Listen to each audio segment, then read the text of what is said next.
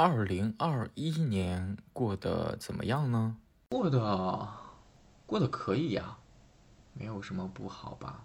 尽管这一年可能经历了，嗯，长这么大以来最多次的熬夜，最多次的失眠，最多次的辗转反侧，因为没工作而辗转反侧，因为有工作而辗转反侧，因为想以后到底做什么工作而辗转反侧，就是无数个辗转反侧。但是二零二一已经走到现在，已经马上要过去了。你说要感激他吗？有一个心灵鸡汤的路线哈，总在说我感激过去的这些这一年，感激过去的经历的这些事儿。我是一个冷酷无情的人，我好像没有那么多感激。你要感激的话，你就感激自己吧，是你坚持了下来，是你挺了过来。收纳、整理、尊重每一种情绪，情绪便利店为你二十四小时不打烊。二零二一年十一月二十五日，现在是下午六点四十八分。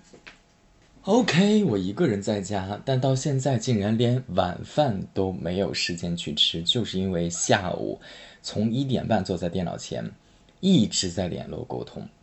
说实话，到现在还没有一个明确的结果呢，但确实是小有进展的。我正在等领导的回复，因为接下来和领导再对一下后续的工作安排，然后我在今天晚上要火速的再去跟人家合作方来对后面的信息尽快要做确认，各种。哦，掏出了我最近最爱的日式溏心蛋，拿出了两个小奶酪。然后自己煮了一盘木耳，这竟然是我今天的晚饭，听起来好像还有点健康呢。在吃之前，我觉得我还是要把这个信息给回完吧。这还有一个要收尾的小东西。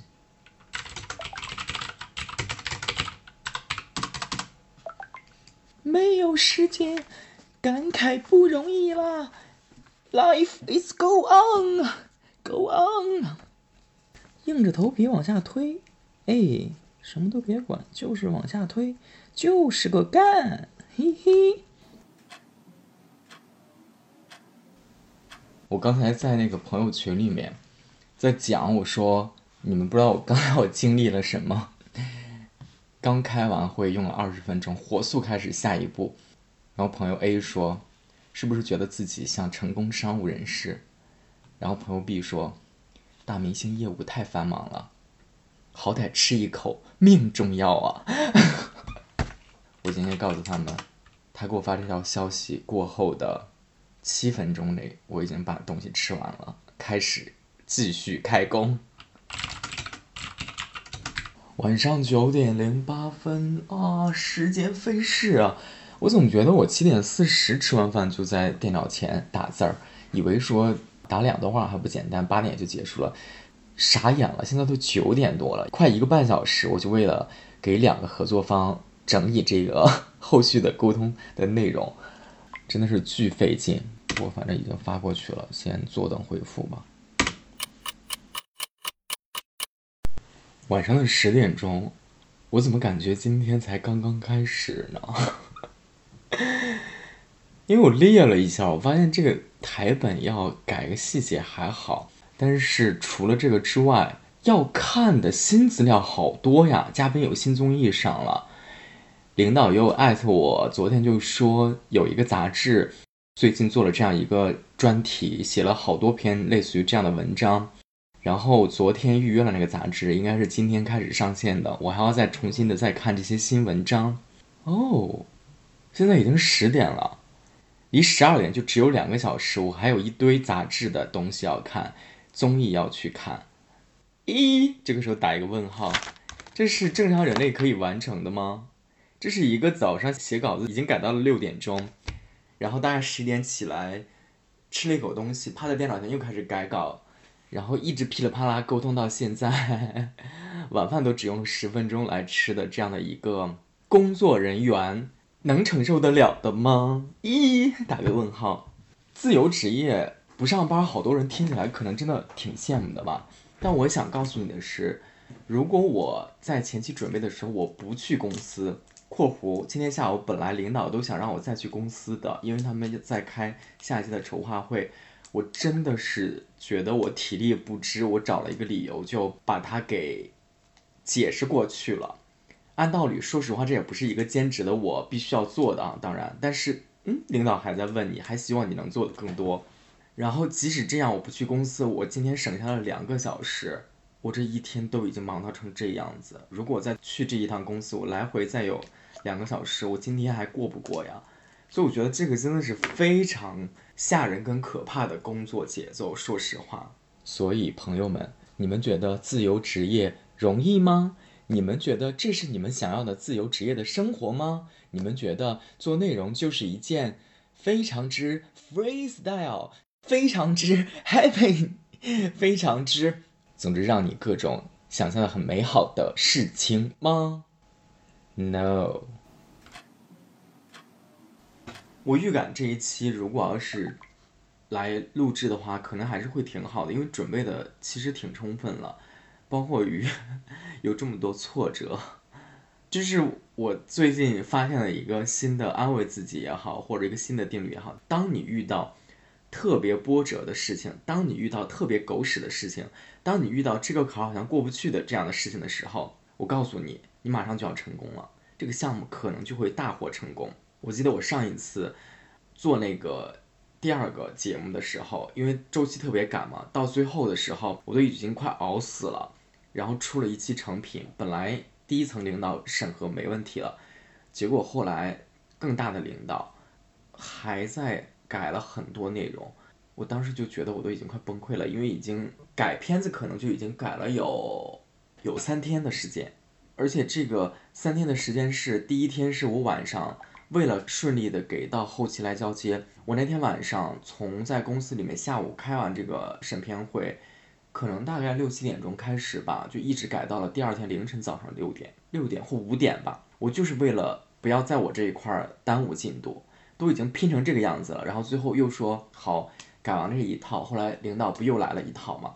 结果这个片子在播出的时候，谁都没有想到，一个说实话，相比于其他期嘉宾来讲，曝光度跟知名度好像没有那么高的。结果呢，在那一天播出的时候，竟然登上了微博热搜第二名。当然了，这个热搜第二名停留的时间，说实话也不是特别长。但总之，这个截图那一下的那一瞬间，已经是这一期节目播出到现在宣传效果最好看的一个微博热搜了。所以你说这个事儿是不是很逗？这期节目不说后期经历这坎坷，前期录制的时候，我都已经快崩溃了，因为跟嘉宾方沟通好的录制。我们都到了另外一个城市拍摄之前，告诉我们说很多东西没法执行，是很生气的，在沟通出了什么问题，各种的。我那个时候就是用这个话安慰自己的，我说，如果现在出现了一个非常大的 bug，或者是现在是一个非常大的挫折，你不要沮丧，你不要担心，那就代表着接下来可能这个事儿要成了。正所谓物极必反嘛，我就每次都是用这个，用这个逻辑。在跟自己对话的。说回来，现在已经十点零五了，不用说回来了，我得要抓紧继续干活了。哎呦，我把这个稿子先把这信息简单填上，我觉得就可以了吧。然后就开始看新的这个资料。十月二十六号星期五上午的十点三十六分，开启今天的一天。话说昨天晚上给自己安排了那么多任务呢，竟然完成了。昨天好像大概不到一点睡的，昨天终于睡了一个满觉，九点半起的吧，睡得很沉。因为中午十二点我们要开录前会，所以我现在准备打开电脑，在录前会之前。再做一些准备。那录前会还有八分钟，我已经看不下去资料了。我觉得这个时候就是放松一下心情吧，也不要去想太多，搞得自己可紧张，没必要。你都已经做了这么多准备，该面对那就来面对就好了。我今天上午在想呢，我说其实选择来这个节目组做这个内容，包括做内容创作这个事儿，我自己是感兴趣的。只是说，可能我在这个项目操作当中，也一定会遇到很多，无论是外部环境的沟通上的，有一些障碍跟困难。我就在想，如果我现在财富自由的话，我会愿意做什么？我可能我还是会去做内容创作这个工作的，但可能那个时候再去做这个事儿的时候，就底气会更足一点。比如说，我就不会为了压力说这个节目明明。没兴趣做，那我就可以不接，我就可以按照自己想要去实现的去做。十一月二十八号星期日下午五点半，现在我已经人在上海，准备拍摄。今天白天看了半天的景，嗯，大概是好像四点钟吧，其实就已经回到酒店了，但是。从四点开始就还是一直在，哎呀，联络各种信息汇总，因为要对接一百八十个人吧。然后刚才汇总了第一波，正在等消息。哦，我一会儿要抓紧要再把台本改一下，因为明天要开拍了嘛，所以最后这个台本今天一定要抓紧定一下。然后晚上十点半的时候要去到明天的拍摄场地去提前的布光跟置景，所有的台本应该要在十点之前出掉。现在是五点半，离十点还有大概四个小时啊，还挺赶的。我觉得吃晚饭就别说了吧，就我自己我就乖乖的点个外卖吧，哪有时间在搞这个饭？十一月二十九号星期一凌晨快三点，我们今天正式开始工作，大概是九点半开始准备要开始工作了，所以团队定的是早上八点半集合，嗯，睡四个半小时，哦，睡的真的是很少，但是昨天还算敲定了几个核心的困难点。要早点起来，今天就不多说了。加油，加油，加油！对我说话我都不敢特别大声，你知道为什么？因为我现在正在酒店的房间里面。这次来上海出差住的酒店，依旧是很像隔断房那样的房间，隔音特别烂。它对外的窗户通的根本就不是那个纯室外，而是。通的是这个酒店的走廊，你们知道那种概念吗？对，它就是一个隔断键。OK，就这样了，睡觉，晚安，今天的自己，Good luck，Good luck。十二月十号星期五凌晨三点零七分，中间隔了很久，一直都没有录音，是因为。出差回来之后，基本上缓了一下，就一直在机房里面开工了。最近的作息基本上是早上十一点左右到公司，然后迅速去吃一个食堂，因为食堂最开始这个点人比较少，半小时搞定。再之后，就在快十二点的时候进入到剪片子的环节，基本上都是从十二点开始剪，一直剪到早的话晚上十点吧，晚的话这两天有十一点的，凌晨两点的就都有。晚饭基本就是属于点一个外卖，在都不到半小时，可能十五分钟、二十分钟绝对就已经搞定了吧。中间真的就是喝个水、回两个消息、看两眼手机，仅此而已。生活非常之有规律，真的就没有任何其他的社会性行为。想起来录音呢，是想说今天已经是周五了，那我这个 我这个片子也剪了有马上要快一周了。这个进度怎么说呢？哎呀，就属于那种前两天每一天晚上都觉得说，哇，今天完成了本来定的目标，觉得前进了一大步，今天完成了另外一个目标，前进了一大步。但这样一直一直累积，当最后你想把它拼到一块儿，你想要去做取舍的时候，你会发现，又感觉前几天基本上就是很像在从头开始的那种感觉，就是比自己想象的难度系数还是再高的。更耗时的，所以其实这样的节奏下呢，就导致我录音的热情也没有特别的高。那今天再次拾起来呢，是为什么会有一个新的表达欲呢？就是因为今天发生了，不是今天了，已经过早已过了零，就是昨天发生了一件事情，噩耗，真的是噩耗。因为现在做的这个项目，最后的结款很可能会发生变化。十二月十号星期五中午的十二点四十五，马上准备出门，在出门之前准备录一小段。今天上午过得还是相当之充实的。昨天晚上其实本来想吐吐槽来着，但是呢，一种郁结在胸中，在心中，但是又觉得当时似乎没有办法或者不太方便进行过多的公开表达，所以后来想了想，就说自己消化吧。早上起来的时候呢，嗯，似乎想通了一些。就觉得，总之这一周这个事儿又必须做，嗯，那又要这么熬着，与其这样的话，就不如转化一一下心情，让自己能够在精神相对，对，是相对放松的情况下，把这些事儿再给做着，因为周末一定是不可能休息了。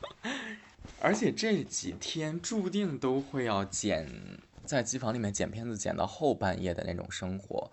嗯，我觉得既然改变不了，反正这周就是要挺住。只有一个小吐槽的，就是昨天我特别气愤的那个点，是因为我们之前跟项目组谈好了一个价格，但是因为一些调整，很有可能。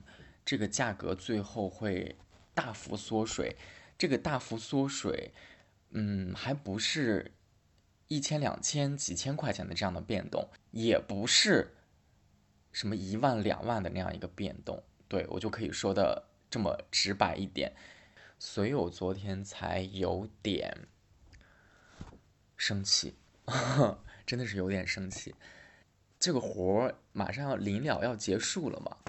你这个时候如果发生变动，包括于这个是挺大的变动的。在我得知这个情况可能要发生之后，也跟相应的领导做了一个沟通，但是现在其实没有一个结果，还是要再等。但是呢，我在等的时候，说实话，你也可以撂挑子不干，觉得说啊怎么能这样，都没有给我解决。反正我现在手头上。也在做着一个很紧急的项目，这个项目对于这个项目组来讲也是非常重要的。肯定还是斗争了很久，但是后来觉得说，哎，算了，没必要，因为毕竟也是老东家。哎呀，能做到的也就只能是给领导很恳切的说明了我接这个项目。目前的一些实际情况，以及唤醒 唤醒他对我在这个项目上的投入度、工作量，以告诉他，如果最终真的缩水的话，这个是很不合理的。那我希望领导能做出一个更英明的判断。后话就是大不了以后就不合作嘛。其实这是一个为自己的权利。权益争取的一个过程，嗯，作为劳动者，本来这真的就是某种承承诺，而且就像我跟领导讲的，我觉得我现在挣的真的就是一份辛苦钱，因为这小半年真的是一个非常高强度的投入，跟牺牲很大部分生活的那样的一个工作模式。包括于我其实是为了这个项目接了最急的一个活儿，然后为了让这个项目能够整季顺利完成，也真的是尽心尽力。Anyway，总之我是觉得这个你最后能可视化的一个，不就是你的劳动报酬吗？你这个如果最后都没达到预期的话，那我真觉得有点说不过去。话转回来，昨天我就在焦虑这个情绪。那今天上午想通了一点，就是反正就是得熬着，周末也不可能休了，周日必须要出来。那我这三天既然要熬着，我我还不如让自己舒服一点的熬着。所以昨天尽管三点半才睡，今天上午十点起的吧，我也没有很着急的让自己马上就去机房，而是。在刚才的这段时间，处理了一些生活上的事物，比如说很开心的去取了两快递，并检查完毕，没问题，在购物软件上点击确认收货。现在买东西真的已经成为了我最近最快乐的源泉之一。消费主义在害人的同时，你看，也在某种程度上让我感觉到了一丝欣慰跟快乐。对，说到这个买东西，我前一阵儿还买了两套新的餐具。这两套的概念是，有一套至少得有两个很大的碟子，两只小碗，两个汤勺，一个大汤碗，这是一套。它上面有很漂亮的小雏菊的图案，然后我就特别喜欢。还买了一套，一整套更夸张，里面至少有四只小碗，一个大汤盆，两个大碟子。两个深碟，两个浅碟，巴拉巴拉，总之十几件的那样的一套。除了这两套餐具呢，还买了一个便携式的，可在外面插电的保温杯式的烧水杯，并且你可以设置你烧的温度是四十度、五十度、呃六十度、八十度还是一百度，类似这种。然后还还为自己的手机买了一个可吸附式的。很轻的充电宝，不用线就可以吸附充电的那一种。哎呀，总之很开心。哦，还有一堆新买的吃的，什么小龙虾烤肠。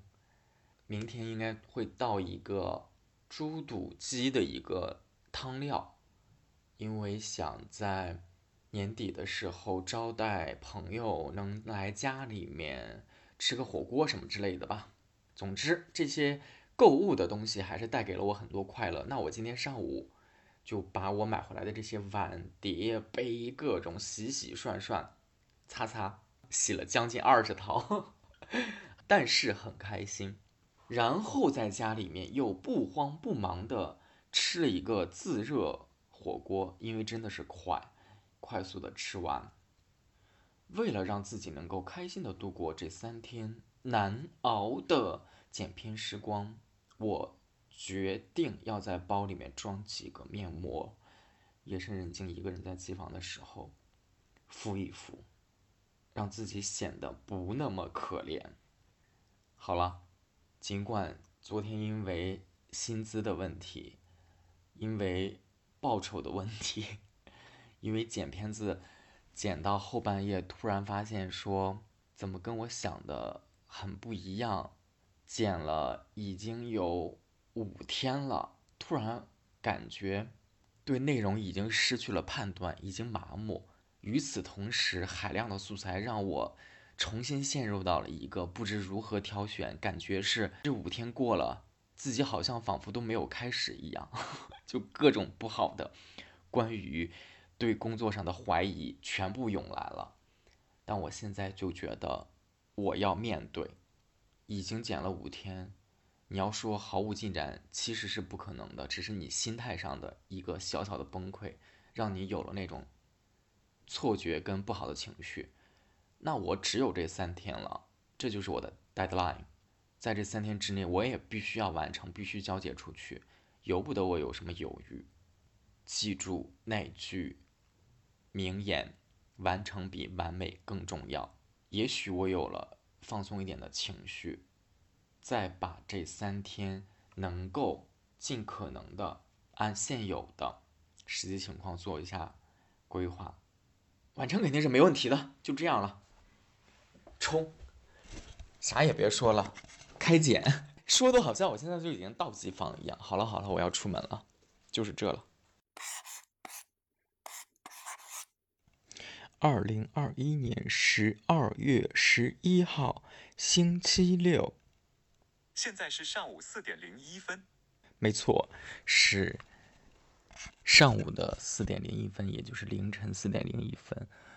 哦，从三点钟吧，快凌晨三点的时候，从机房里面才出来，真的是一天比一天从机房出来的晚。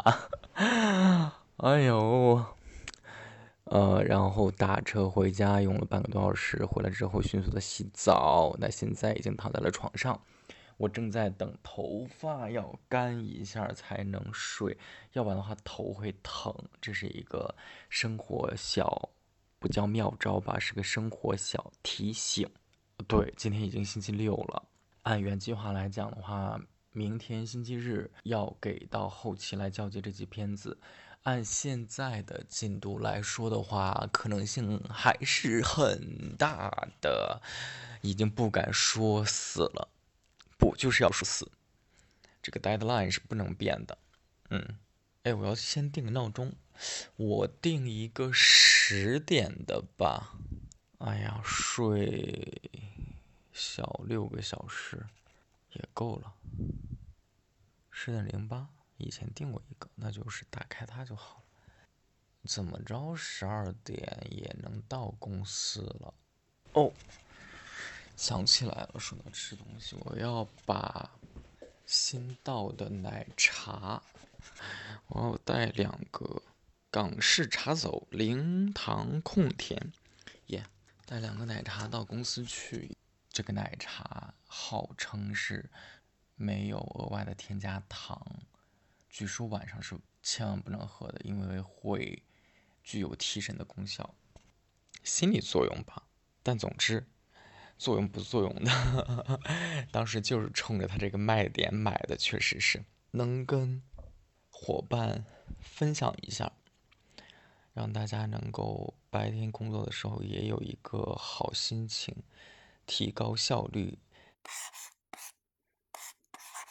十二月三十号中午的十二点十二，这个时间点还蛮妙的。准备要吃口东西，下午要进行一场战斗，因为已经用了上集跟中集讲述了我从八月中旬开始的一段兼职的工作经历，那可谓真的是累死累活呀。做这个项目是非常辛苦的，但是就在整个项目已经全部。完成之后，之前谈好的薪资却出现了问题，这个事儿真的实在是太致命了。下午要去进行谈判。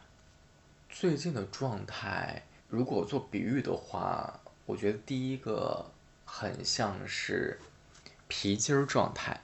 前几个月这根皮筋儿是非常紧绷的，绷得死死的。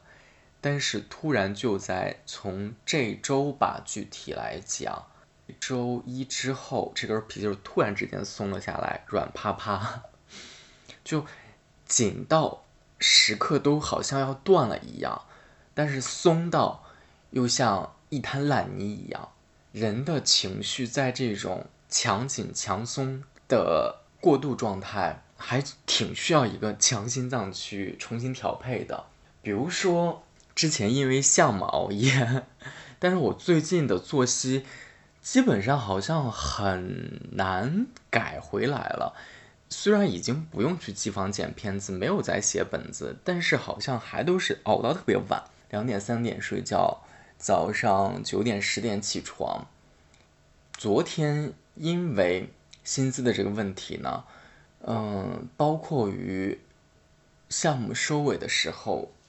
嗯，坦率来讲，其实片子都已经做完了，但是还竟然有各种各样乱糟的别的事儿弄过来，弄得我自己心情还是受到了影响的，睡不着，不困，所以就开始晚上看了两个纪录片，一直到凌晨五点了才睡。这是我说的皮筋儿状态。我再说我的第二个状态，特别的像海绵的状态。最近放松下来的这个时间，嗯，我的精神是特别需要大量的要用别的东西来填满的。具体来讲的话，可能这里面主要的是影视综，看电影、看剧、看纪录片、看综艺，这个过程也还挺爽的。就是你突然会发现说，哇，你的待看清单里面可以放那么多东西，但之前都没有时间看，现在可以尽情的放纵的去看了，这感觉还挺爽的。哦，对，还有最近。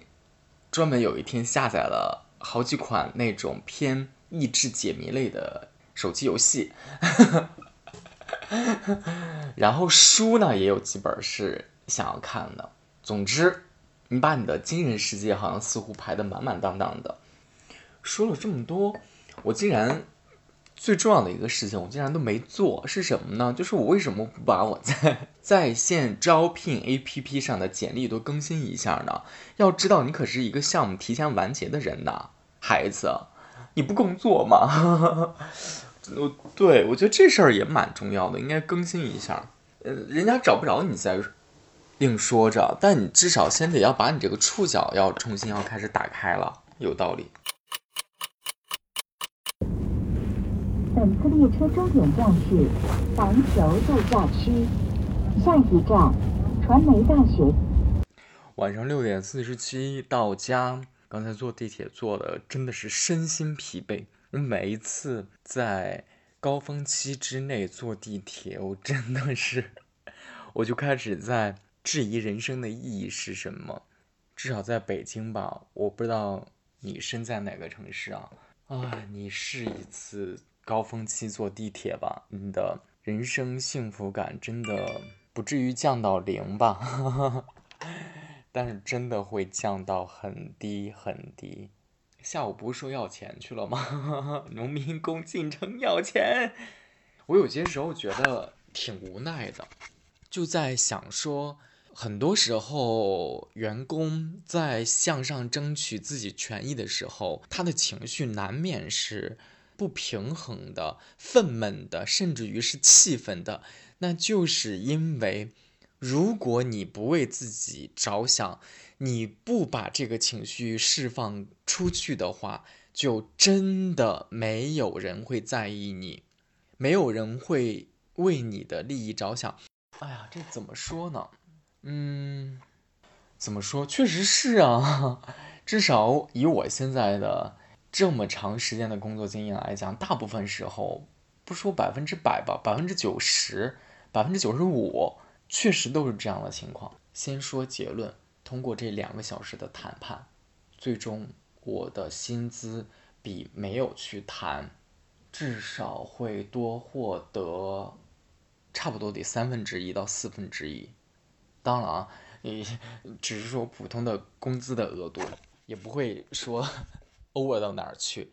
但它确实也不是几百几千的那种毛毛雨啦，唉，心累。你知道吗？职场人 需要多大的耐力？你到最后一刻都要保持战斗状态。打一个不恰当的比喻哈，我就想起了前段时间李金磊的那个事件，我就觉得那几天对于李金磊来讲。应该也就是每一天都是战斗的状态吧。某某人发了一个东西，我一个小时之后就给你回复。我说了一个时间节点，你没有给我回复，那我接下来我就要再发布我的下一个计划。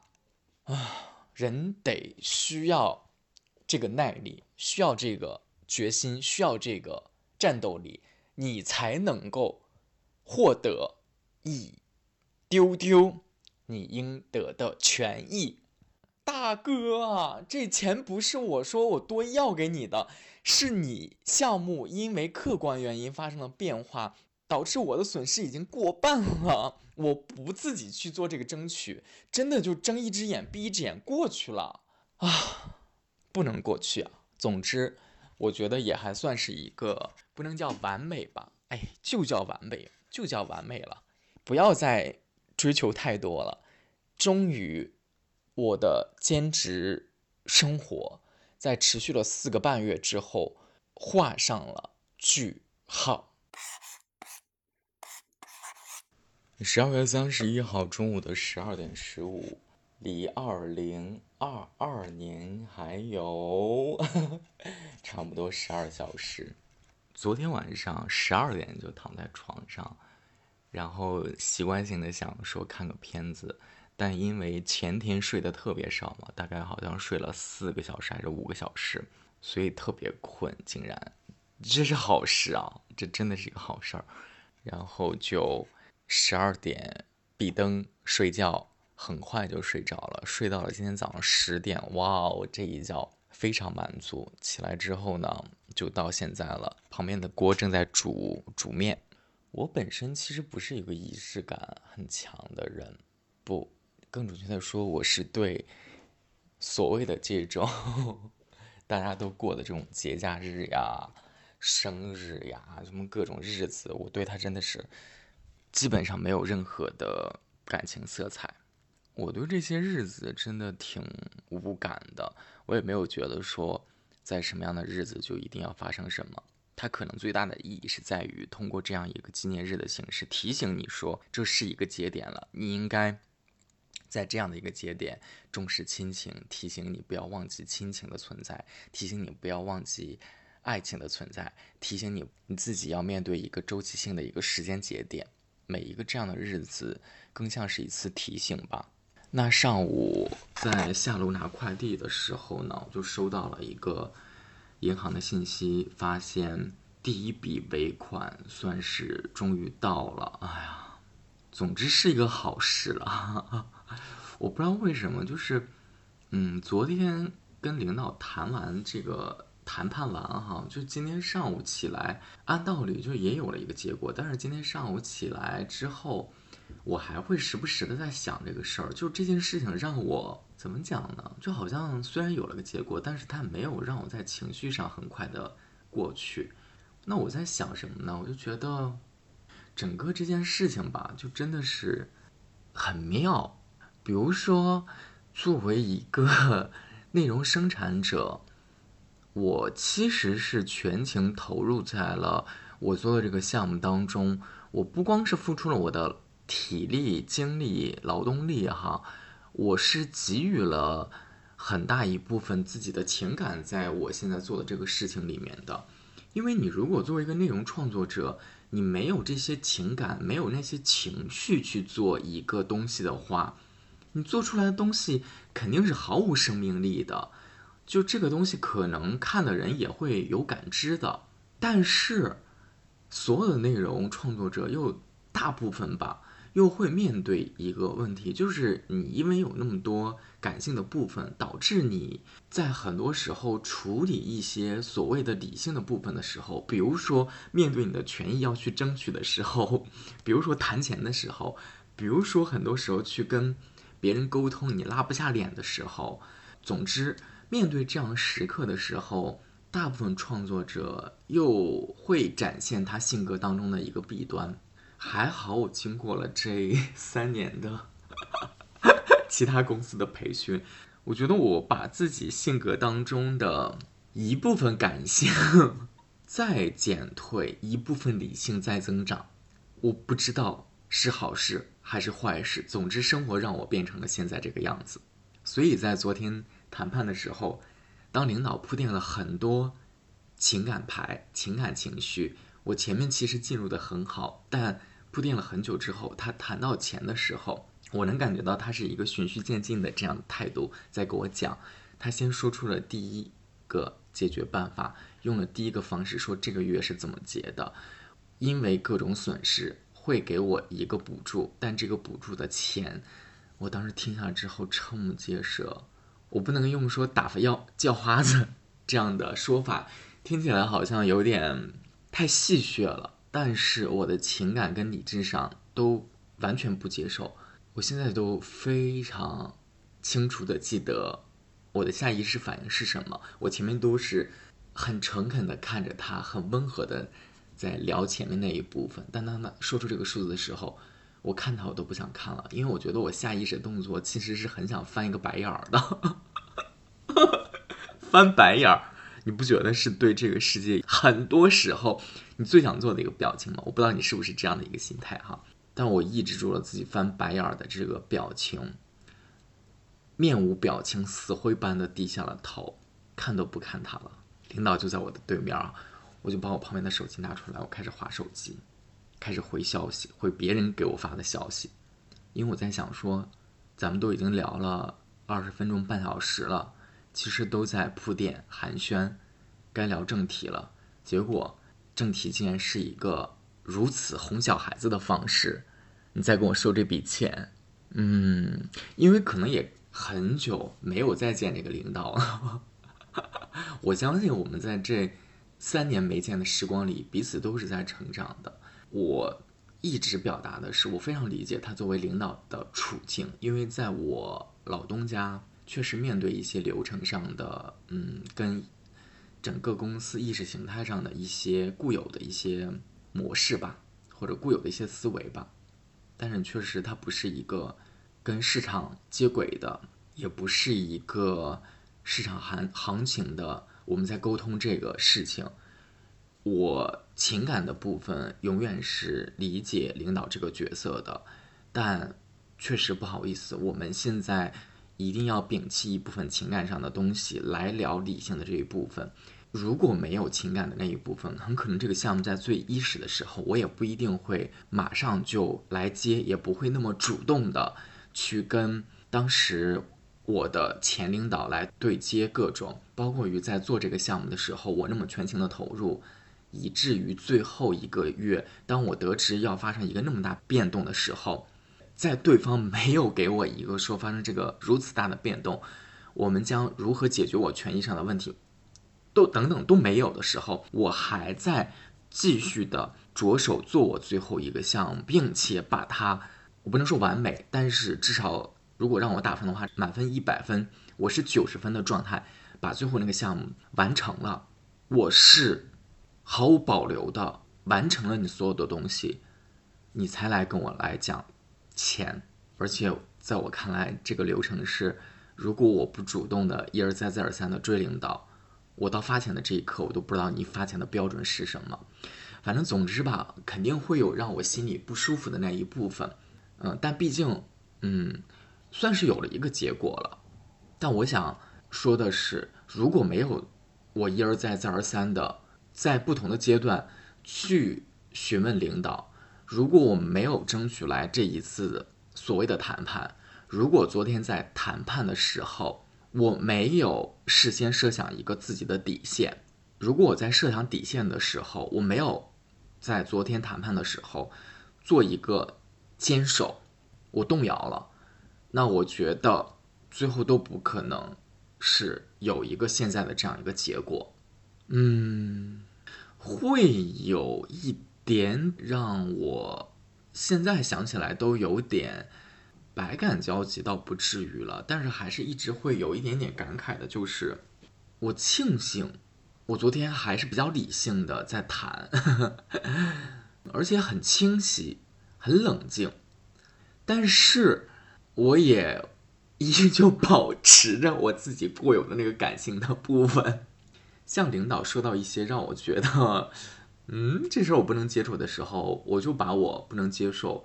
把我的那种不想压抑自己的那一部分想法，直接的我就表达出来了。我说领导，那我觉得不妨我现在就说说我的想法吧，因为现在都是领导在说嘛，因为这就是我最在意的一部分。但我现在听到这个目前给我的这个方式，我肯定是不能接受的，并且领导可能基于谈判的策略，领导也是一步一步的在测我的底线。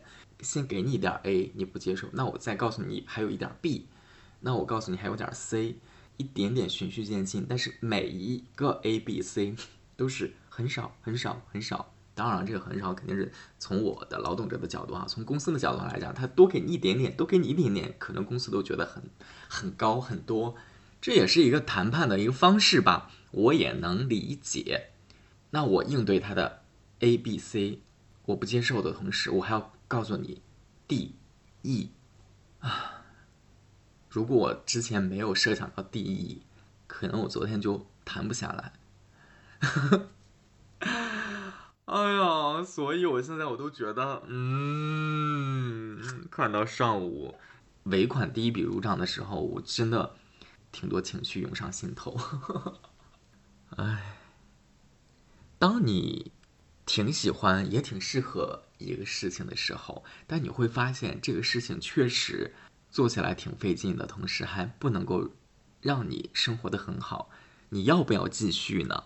因为我觉得这可能也是这个行业面对的问题，我非常明显、清晰的感觉到这几年整个内容行业发生了很多变化，这些大的环境发生的变化，对于我这样一个微小的呵 呵底层的一个内容工作者来讲，这个影响太大了。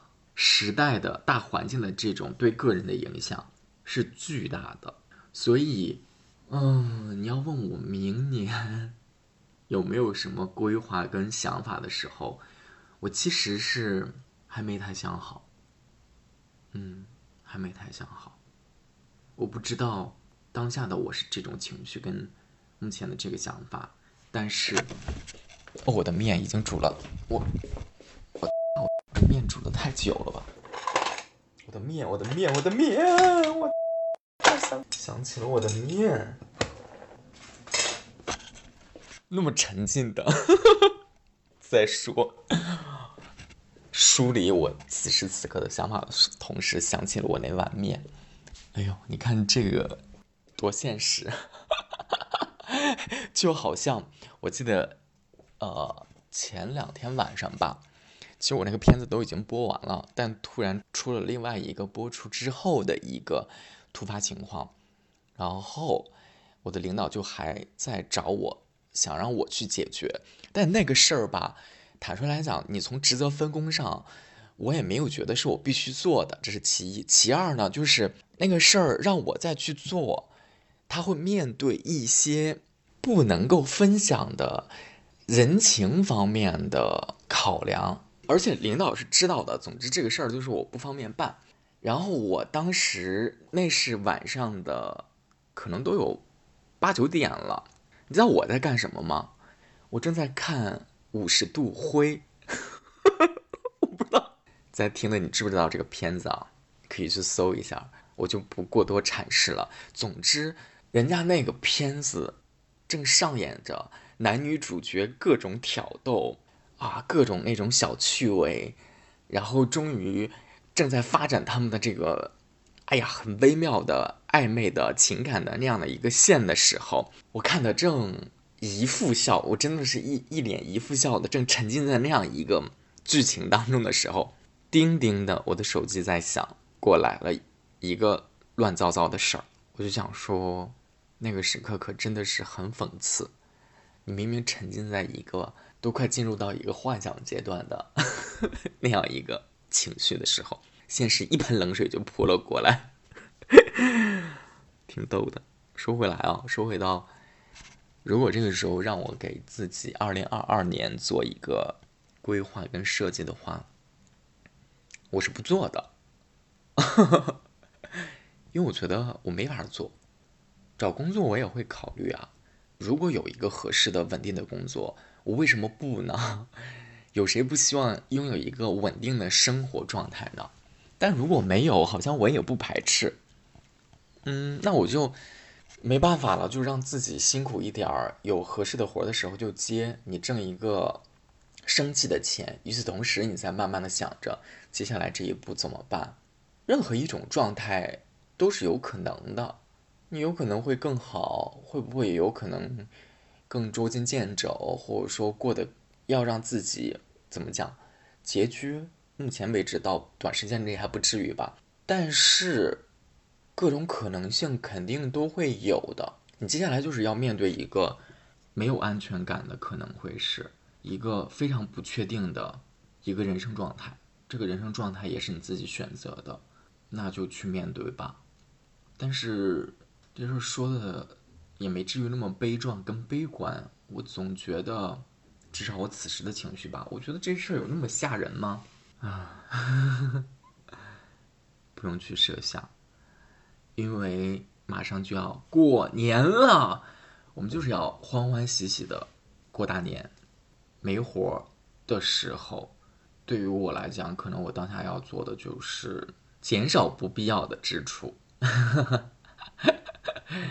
但是也没有必要压榨自己到很辛苦的过日子，那倒也不至于到那个时刻呢。